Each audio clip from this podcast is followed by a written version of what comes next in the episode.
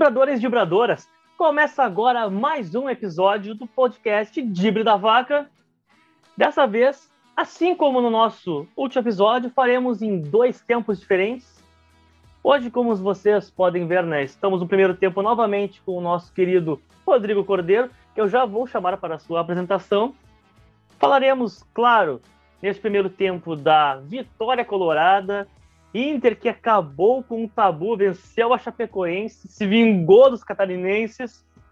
Em um jogo interessante, diga-se de passagem, o Inter jogou bem, uma atuação interessante do Inter.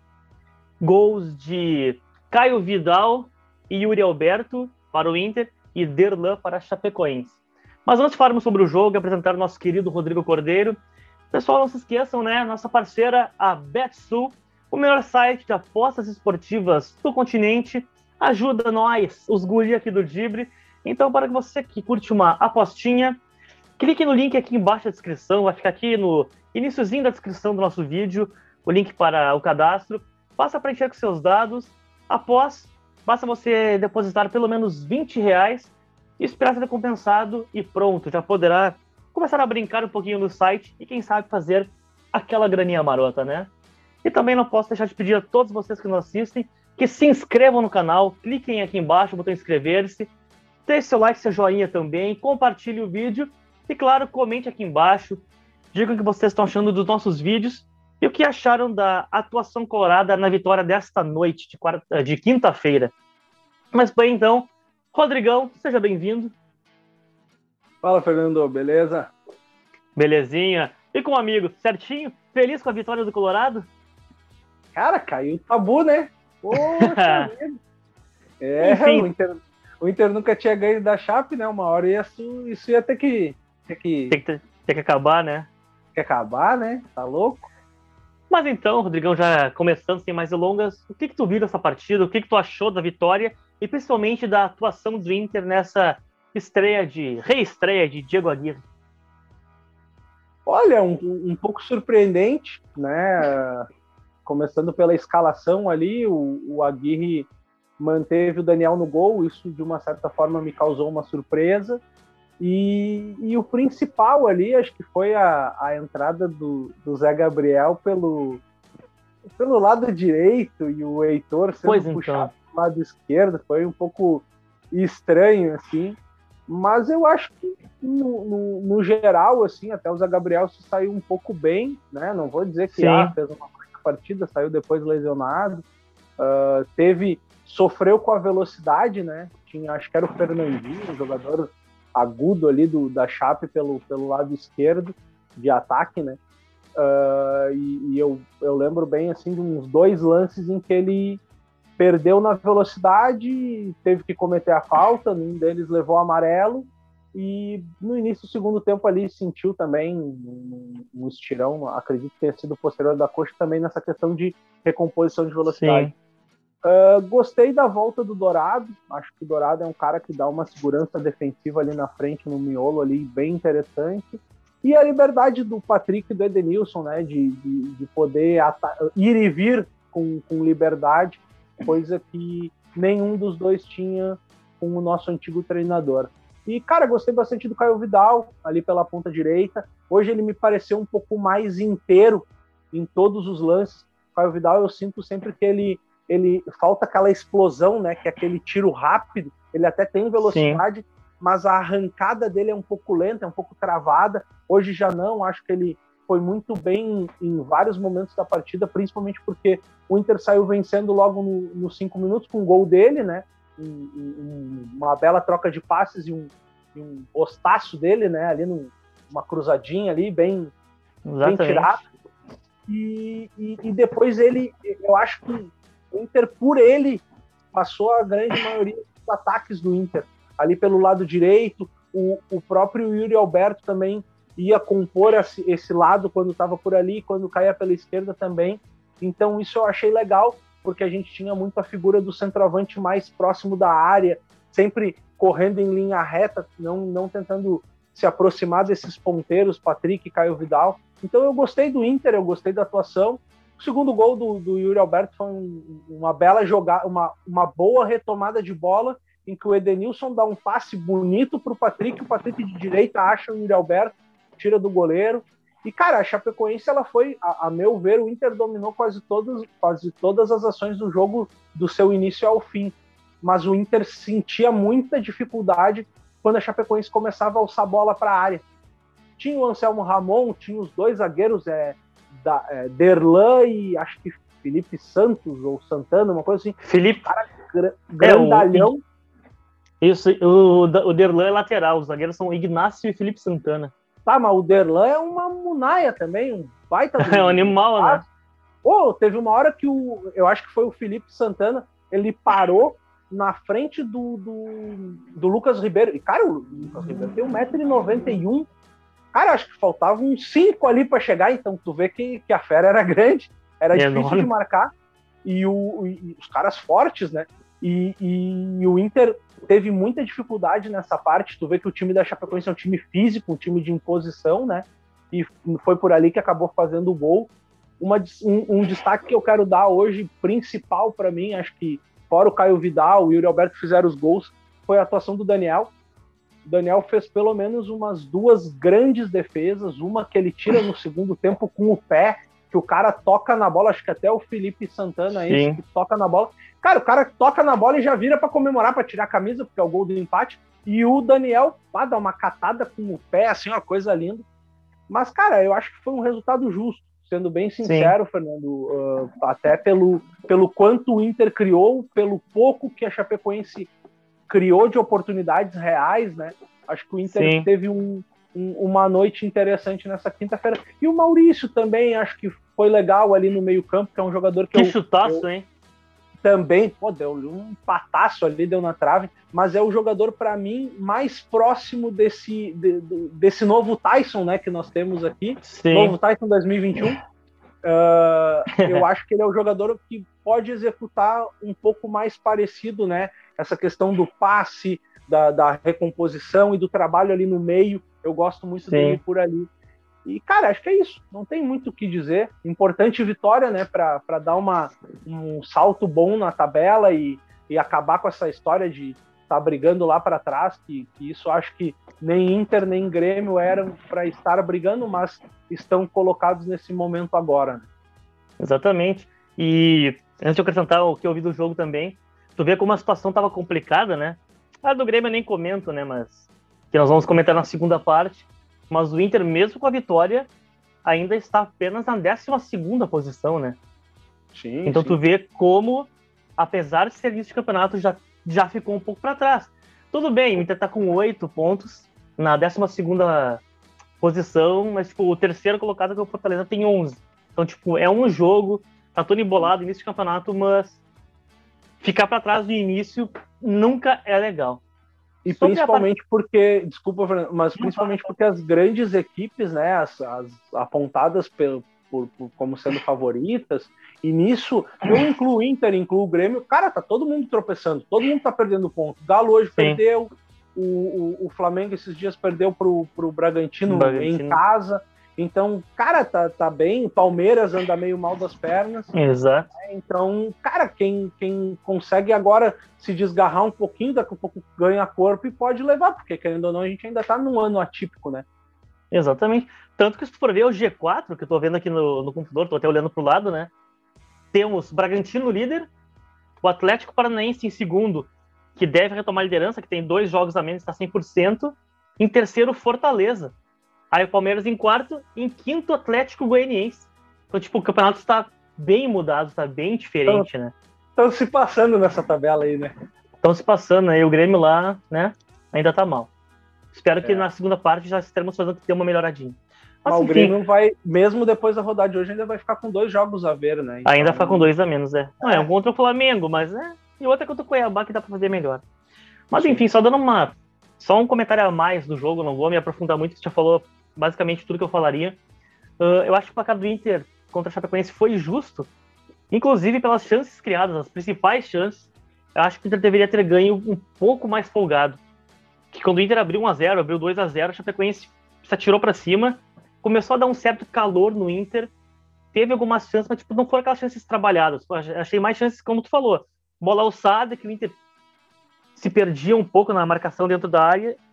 O Daniel salvou tudo mais, o Chapecoense teve chance de empatar, mas eu vejo que o Inter teve umas duas ou três chances, pelo menos, de fazer um terceiro, um quarto, e o quinto gol naquela. Ah, se não errasse nada, poderia ter sido cinco. Mas eu acho que Sim. talvez uns 3 a 1 pelo menos um gol a mais para o Inter seria mais justo. O Yuri Alberto, acho que ele perde muita chance, ele é um jogador muito bom, é habilidoso, mas ele erra muito a finalização naquela cara a cara com o goleiro. Volta e meia ele recebe uma bola lá e ele chuta em cima do goleiro, bota para fora. Eu acho que o Yuri Alberto precisa muito trabalhar essa, essa bola, essa finalização mais rápida. Recebeu na frente do goleiro, não pensa muito, desloca do goleiro e chuta. Eu acho que ele Sim. pensa demais, nesse pensar demais, perde o ângulo, se atrapalha. E o Inter podia ter ganho de forma mais tranquila. Apesar dele ter feito o gol, ele poderia ter feito mais. Eu acho que ele é muito bom, mas peca no principal fundamento da posição, né? Que é a conclusão a gol. Mas enfim, eu, em resumo, também achei a atuação do Inter bem interessante. Gostei da atuação do Inter. O Inter foi bem, foi melhor que a Chapecoense quase o jogo inteiro, praticamente o jogo inteiro.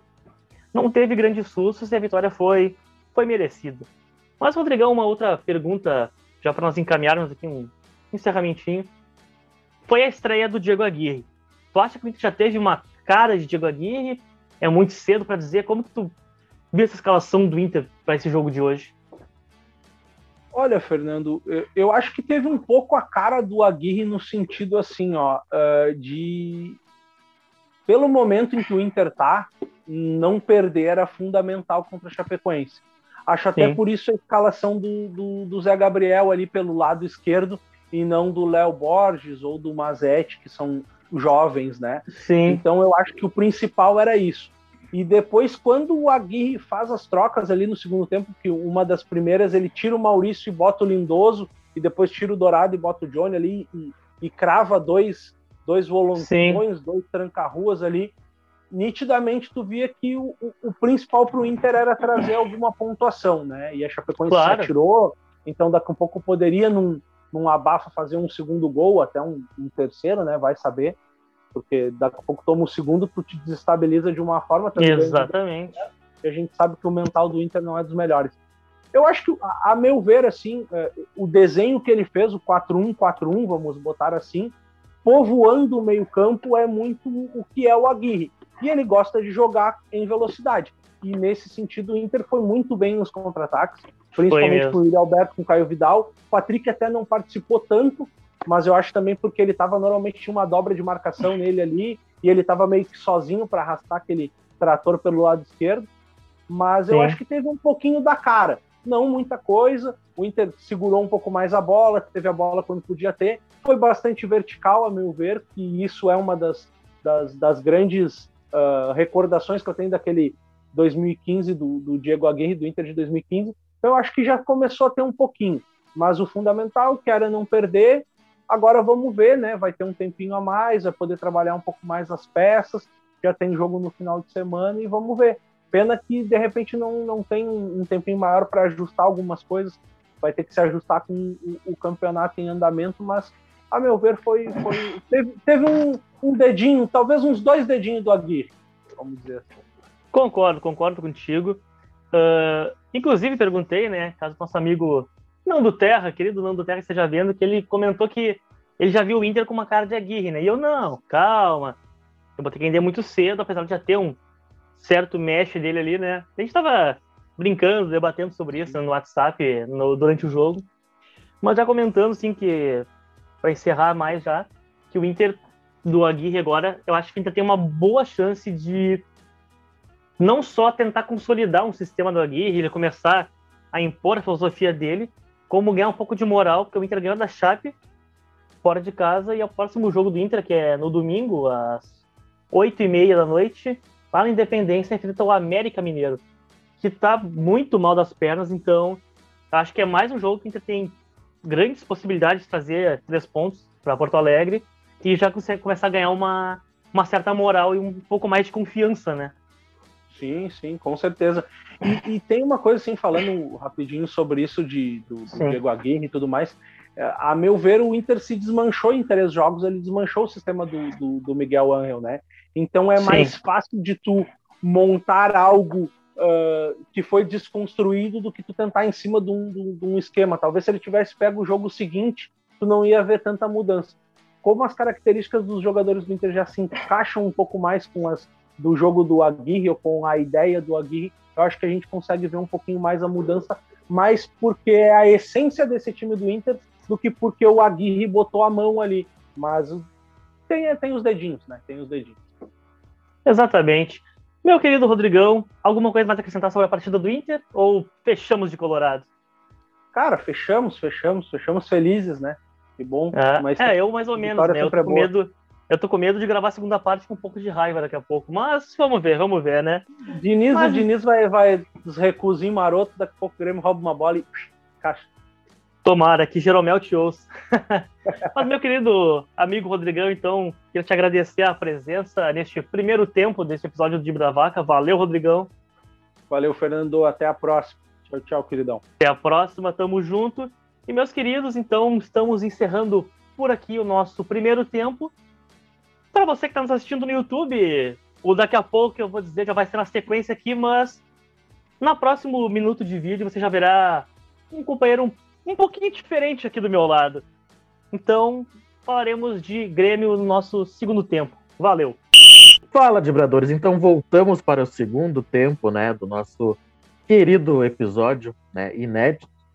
Primeiro tempo, Rodrigo Cordeiro e Fernando Eifler conversaram aí sobre o jogo do Inter, né, o Inter que venceu por 2 a 1 a Chapecoense. Então, no, nesse segundo tempo, vamos falar um pouquinho sobre o Juventude, né, que empatou com o América Mineiro. E vamos falar também um pouquinho sobre o futebol feminino, né? Tivemos a rodada aí, a última rodada da fase de classificação, é isso, né, Fernando? Isso. Então, é tá. isso aí, Dei. Vai, vai lá, vai, vai lá. Não, é Não já, vamos emendar, já vamos emendar direto com o futebol feminino, então, começando aqui. Uh, hoje aconteceu a última rodada, né? A 15 rodada da fase de classificação do, do futebol feminino, brasileiro feminino. As gurias Sim. coloradas perderam fora de casa, foram derrotadas para o Real Brasília, do Distrito Federal, por 1 a 0 gol da Isabela, enquanto as gurias tricolores ficaram no 0 a 0 com o Botafogo. O Botafogo, que não passa vergonha só no masculino, né? No feminino também foi rebaixado. é vergonha. Não, a vergonha no Botafogo não escolhe gênero, né? Mas enfim, né? As, a dupla Granal no feminino está classificada, já estava tá. classificada, inclusive, né? tinha se classificado na rodada anterior, então apenas cumpriram a tabela e acabaram conhecendo suas adversárias nas quartas de final. É um, uma classificação para quem é saudosista do futebol masculino, como era o Brasileirão antes dos pontos corridos, né?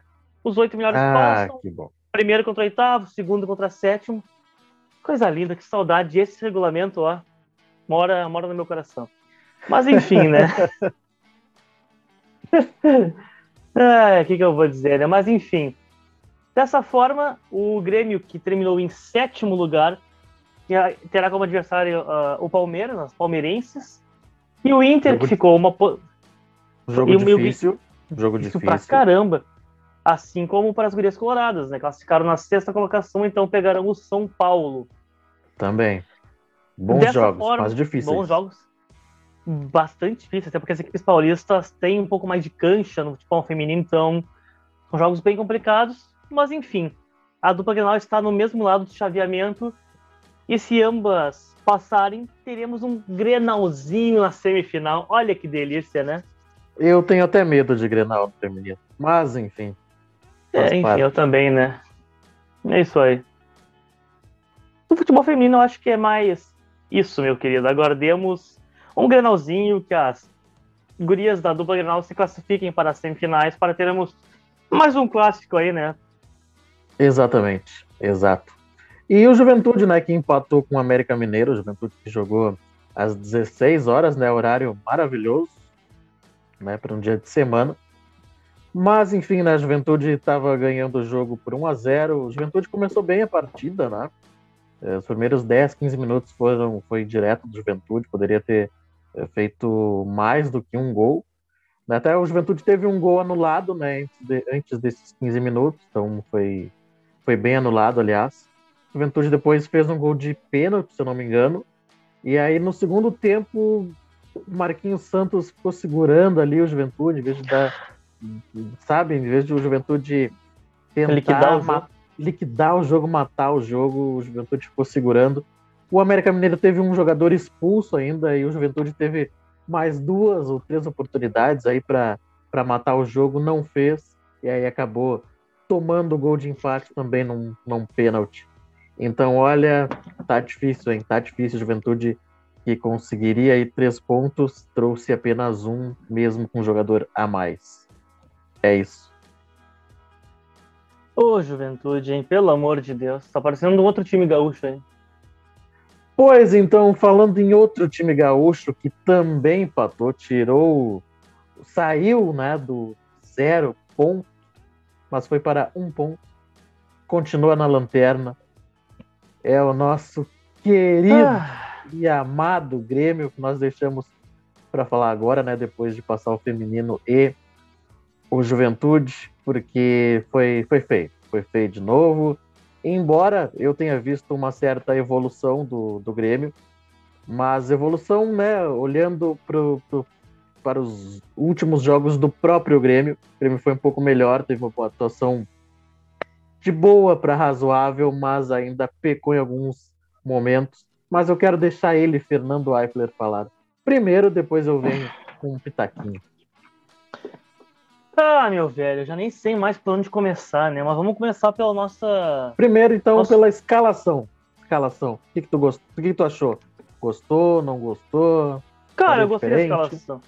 Não, eu gostei da escalação, primeiramente porque tirou as principais contestações que haviam no elenco. Né? Eu tô me segurando para não adjetivar de uma forma muito contundente, né? Calma, então, não precisamos ser processados nesse momento. Então, Paulo Vitor e Luiz Fernando foram, graças a São Jeromel, sacados do time. E já se notou uma boa evolução. Tudo bem, eu tô botando na conta do goleiro, que mesmo trocando de goleiro já melhorou até quem tava no ataque lá. Mas enfim, né? Essas mudanças já deu para notar uma evolução, até porque não foi apenas isso que mudou, né? Sim. Eu já tinha comentado no nosso último episódio que a entrada do Bob Sim no final da outra partida, que foi contra o Sport, eu acho, já Sim. tinha dado uma melhorada pro Grêmio, hoje ele foi titular, foi muito bem no jogo. Acho que ele tá começando a cavar uma vaguinha nesse time. Acho que o Bob Sim foi muito bem, muito bem mesmo no jogo de hoje. Gostei da atuação dele. Concordo e totalmente. E tivemos um ponta direita que não é uma magnificência, não joga tanta bola assim como o que é o Léo Pereira, mas que é muito melhor do que o Luiz Fernando, tem uma contribuição ofensiva muito melhor. E com isso também tiramos um meia que não armava nada, que era o Jonathan Robert, né, que estava jogando de meia armador, que não conseguia produzir, a posição melhor dele é nas pontas. Então o Grêmio jogou com três volantes, né, Matheus Henrique, Thiago Santos e o Bob Sim. Então, em termos de escalação, eu, eu gostei bastante. Achei que era mais ou menos isso que tínhamos para colocar. Foi praticamente, acho que tinha de melhor estava em campo e sobre isso nada a contestar. O problema, o problema Ai, é que o nosso treinador lá. tem uma, ele pelo menos demonstra ter uma séria dificuldade de leitura de jogo, de ler coisas básicas de campo. Como, por exemplo, bem citado pelo amigo que está aqui ao meu lado, Denilson Flores, ele não conseguiu ver Diego Souza se arrastando em campo desde o final do primeiro tempo, desde os 10 do segundo tempo. Diego Souza de arrasto. Aí o que, que ele faz? Lá pelos 25, 30, eu vou tirar o Léo Pereira e vou colocar o Douglas Costa. Ele podia colocar o Ricardinho no lugar do Diego Souza? Podia. Ele podia mudar mais alguma coisa contra um Santos que estava vindo para cima? Podia. Mas pra quê, né? Deixa os caras cara chegar. Aí botou Douglas Costa e aí o Grêmio tomou um empate. Logo depois do empate, o que ele faz? Ah, eu acho que meu travante está se arrastando. Eu vou tirar. Mas aí o relógio já batia aos 43 minutos do segundo tempo. Aí ele vai lá e coloca Jean-Pierre e Ricardinho. Pra quê? Pra quê? Eu já comentei isso em alguns episódios aqui. Eu, para mim, esse tipo de substituição no final da partida, normalmente depois dos 45, mas vale para esse jogo. Depois de tomar empate, faltando 5, 6, 7 minutos para acabar. é falta de respeito. Eu acho falta de respeito com os jogadores que estão entrando. Podiam ter entrado bem antes para resolver e tu colocar agora, te vira aí, resolve aí, sabe? Me salva. Eu acho falta de respeito demonstra uma, um erro de leitura de jogo absurdo, bizarro do nosso treinador. Pois então, Fernando, meu querido amigo, olha, eu concordo contigo em tudo. Vamos, vou começar lá, né, pelo, pela escalação. Gostei da escalação. É, o Bobson realmente, para mim, foi o melhor jogador da partida, né, pelo lado do Grêmio. É, deu mobilidade ao meio, ao meio de campo do Grêmio, né, deu velocidade, coisa que com o Matheus Henrique, com o Thiago Santos é muito difícil de acontecer. Tive raiva em alguns momentos do Matheus Henrique, porque principalmente no primeiro tempo, quando o Grêmio ganhava a partida, ele teve duas oportunidades para matar o jogo, que é ele, ele teve a bola eh, dentro, na, na, grande área, né? Ali na altura da meia-lua, digamos assim. É isso, na meia-lua. Na primeira oportunidade, ele tinha espaço para arrematar o que ele fez. Ele fez aquela enceradeira dele, como ele sempre faz. Na segunda oportunidade, ele podia, podia ter dado o tapa para quem vinha pelo lado ali para tentar o arremate, enfim. O que, que, ele fez? Voltou a bola, né? Voltou a bola, deu um passe para trás, fez com que o Santos voltasse ali as suas duas linhas e aí, bom, aí o Grêmio não teve o que fazer. Então ele, ele fez o gol, fez, fez um belo gol. Até eu faria na verdade, né? Porque era ele a goleira, se errasse, né? Mandava embora. Depois ainda protagonizou um lance totalmente ridículo com o treinador, né? Que, que ali deu uma discutida com o treinador sobre algum lance, alguma coisa específica, não, não me lembro o que era realmente. Foi depois, foi depois da entregada, que ele entregou a bola do gol do Santos, do gol de empate do 1 a 1 Que ele perdeu pois a bola então. e o Thiago Nunes reclamou com ele e não gostou. Pois então, né? Esse tipo de coisa aí, tu vê que os jogadores, eles estão muito acima do treinador, né? Uma hierarquia, como gosta de falar o Thiago Nunes. Então, olha, eu, eu temo por daqui a pouco, se continuarem esses resultados, o Thiago Nunes perdeu o vestiário. E aí, bom, quando o treinador perde o vestiário, a gente sabe o que acontece, né? aconteceu no nosso querido rival, né? Nem tão querido, né? Mas o rival com o, o Ramires. Então temo por isso, né? Mas senti uma certa evolução do Grêmio uh, em comparação aos jogos né, do próprio Grêmio, aos jogos passados. Vi que o Grêmio teve em alguns momentos mais posse de bola, mas em alguns momentos um pouco improdutivo, né? Que é aquele passe de, do meio de campo para trás, né, o Grêmio tem que ser mais ativo, né? Tem que ser ativo, não, tem que ser propositivo, né? Na verdade, isso. Dizer isso. E assim, em alguns momentos me incomoda muito ter o Thiago Santos, o volante, à frente dos meias, entre aspas, né? Que aí hoje eram o, o Matheus Henrique e o Bobson. Me incomoda muito ter um volante mais de, de contenção, de marcação à frente, ele tendo que eh, eh construir jogada. Eu acho que isso não está totalmente errado.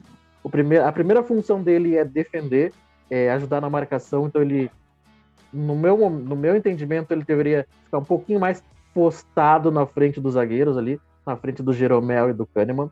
Não estou dizendo que ele não possa sair, claro que pode, mas não a todo momento, é, porque até porque isso faz com que o Grêmio deixe muito, muitos espaços e é onde os adversários conseguem os seus gols. Primeiro gol do, do Santos, por exemplo, o Santos teve espaço, marcação foi frouxa, e aí o Guilherme, o Marcos Guilherme, né, recebeu um passe no peito aí na frente do goleiro né, não tinha o que fazer.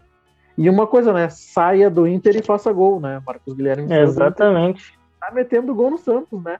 E aí meteu um gol no Grêmio, né? O gol de empate. Concordo contigo, Thiago Santos. Thiago Santos não, desculpa. Thiago Nunes demorou muito para mexer. Ele viu que ele perdeu o meio de campo no segundo tempo e não fez nada. Não fez absolutamente nada. Em contrapartida, o Diniz foi muito inteligente. Cara, o Carlos Sanches tem, sei lá, 35, 36 anos e estava nove meses parado, voltou e comandou o Santos. Cara, é impressionante o que joga esse cara. E o nosso treinador não conseguiu ver que o Grêmio perdeu o meio de campo antes do, do Pato, né, do Pato Sanches entrar. Aí depois, quando ele entrou, deu. Aí perdeu total. Aí o que, que ele faz? ele coloca o Jean-Pierre aos 43 minutos. Tipo assim, tipo assim, ó, vai lá e resolve vocês agora, tá? Porque agora é com vocês. Cara, não. Não, né? É falta de respeito, mexe... como falei. É... é, porque, porque não mexeu aos 35 minutos, então daria ali uns 10 minutos, mais 5 de acréscimo. Teria uma oportunidade mesmo... de fazer alguma coisa. Tu mesmo comentou, por que, que não colocou junto com o Douglas Costa? Pois é, falei lá no, no privado contigo, né? Isso. A gente, a gente assistiu o jogo e fica comentando. Né? É. Cara, é impressionante. Então, assim, ó, acerto do, do Thiago Nunes, a escalação, tirou o Paulo Vitor e o Luiz Fernando. O segundo gol do Santos ali, cara, não. Eu, eu vi que a bola. Eu acho que. Eu, não, acho não. Eu vi que a bola ela desviou e aí o goleiro matou o eu não achei Chapecó que desviou. ali. Achou que não? Achei que não, Achou a bola que... uma curva mesmo, foi meio de três dedos e a curva enganou. Bom, então. Acho que foi eu... mérito, mérito do Marinho. Tá, não foi falha então. Não, eu não achei falha, achei mérito total do Marinho. E se o... fosse o Paulo Vitor, seria falha? Claro, né? Caráter nenhum, né? Desse, agora nessa. Caráter passou longe. Não, nesse caso, então, como é que eu vou dizer? Eu achei. Era uma bola defensável, acho que dava para defender. Só que foi um baita de um chute. Então, tipo, eu não acho. Não dá para culpar. Nesse caso, não dá pra culpar o goleiro. Cara, não, não, eu não culpo o goleiro, mas olha só. Tinha a muita culpa gente... marcação. Sim, sim, total, total. Tinha, porque o Marinho, ele recebeu a bola, ele fez menção que ia chutar, ninguém chegou, ele carregou mais à frente, ninguém chegou, aí ele bateu. Aí sim, aí quando o goleiro viu, a bola já estava na frente dele. Se for olhar a câmera de trás do gol, tem sim. muita gente na frente do goleiro. E esse então, desgraçado né? adora meter gol na gente. Sim, até botou uma, até mandou uma letrinha né, na, na, na entrevista ali pós-jogo. Mas enfim, deixa ele lá, que não jogou nada mesmo e, e era isso. Mas, meu querido amigo, acho que é isso, né? Tem mais algum ponto? Um único ponto. Vai lá então. Eu tenho a, a fórmula. E nem, e nem foi pensado, né? Um único ponto, né? É, né? Eu tenho. que merda, demorei pra me ligar. Triste, né? enfim. né? Não, nem, nem pensei nessa piada ruim, mas enfim. Não, imagina. Eu tenho a fórmula para o Grêmio conseguir uma renovação com o Ferreirinha. É. Ferreirinha quer ganhar o quê? 800 mil? 1 milhão? Beleza, Parece oferece, ó. Sim. Tu, ó, Ferreirinha, teu contrato aqui é de 1 milhão. Tá, tá, tá aqui, ó. Mas tu vai assinar só daqui duas semanas. E a cada gol feito que tu perder, tu perde 100 mil desse contrato. o Grêmio foi, vai fechar por 200 mil mais ou menos. Foi, foi um pouquinho abaixo, né, o Ferreirinha, mas acho que todo, todo time foi abaixo, tirando Não, todo o time foi, mas ele, mas ele perde muito gol, cara. Pô, aquele gol no início dos sabe, 20 segundos do segundo tempo era para matar o jogo, não pode perder. Não pode perder. Ainda mais, ainda mais se ele quer ganhar um milhão por mês sendo protagonista. O protagonista não perde aquele gol. Verdade, ver, verdade, concordo contigo. Falhou um pouquinho a voz, preciso de água. Mas, meu querido, então, né, no final de semana, né, teremos jogos novamente, né? Isso. O Grêmio vai enfrentar as 20. Não, primeiro, deixa eu olhar aqui. O Juventude, né? Joga com o Flamengo às 11 horas da manhã, né? Acho que do domingo, se eu não me engano. Ah, 11 Isso. horas da manhã é complicado, cara. Tá louco. Eu adoro esse horário. E aí o Grêmio vai jogar com o Fortaleza às 20 horas. Às 20 horas do domingo. E Mas o Inter depois. E pra, e, então, e para arrematar, o Inter vai jogar com o América Mineiro às 20 horas e 30 minutos do domingo. Cara, tão, tão de sacanagem com essa tabela do brasileiro, principalmente para a dupla Grenal. Não é possível. Pois então, é. Não é possível. Tiraram ali, tiraram os jogos da, das 18, né? Tem que jogo acho... às 11, tem jogo às 16 e jogo às 20 e 20 e 30. Eu imagino que deve ter jogo da seleção pela Copa América domingo às 18. Deve ser por isso. Ah, a seleção que vai a merda também. Tô nem aí, não tô assistindo um jogo. Concordo. Eu também não, tô cagando essa seleção, tô nem aí.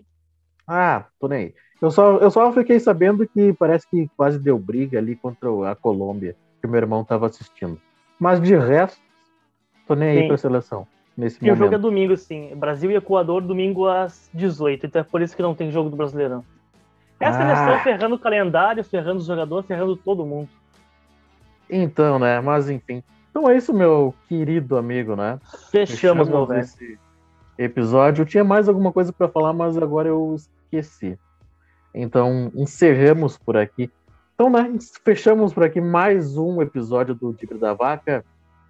O Inter ganhou, as meninas do feminino, o Inter perdeu, o Grêmio ficou no empate, é isso, né?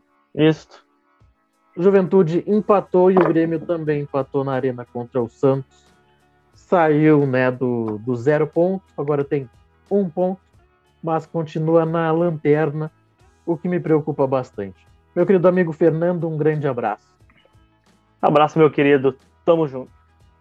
Então tá, né? Peço para os nossos amigos compartilharem, né, com seus amigos, que viram nossos amigos, eu sempre falo isso, os nossos conteúdos.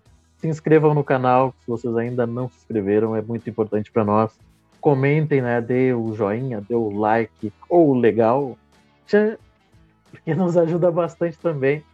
E não esqueçam, né, se quiserem ajudar o Dibre ainda mais, eh, façam o cadastro no, no site da Betsu, né, através do link que está aqui na descrição. Né, façam lá, acessem o link, preencham os dados solicitados, eh, eh, depositem 20 reais, aguardem a, a- compensação e depois vocês podem fazer ali eh, algumas apostas no site né, e ganharem uma graninha. É isso aí, um grande abraço e até o próximo episódio.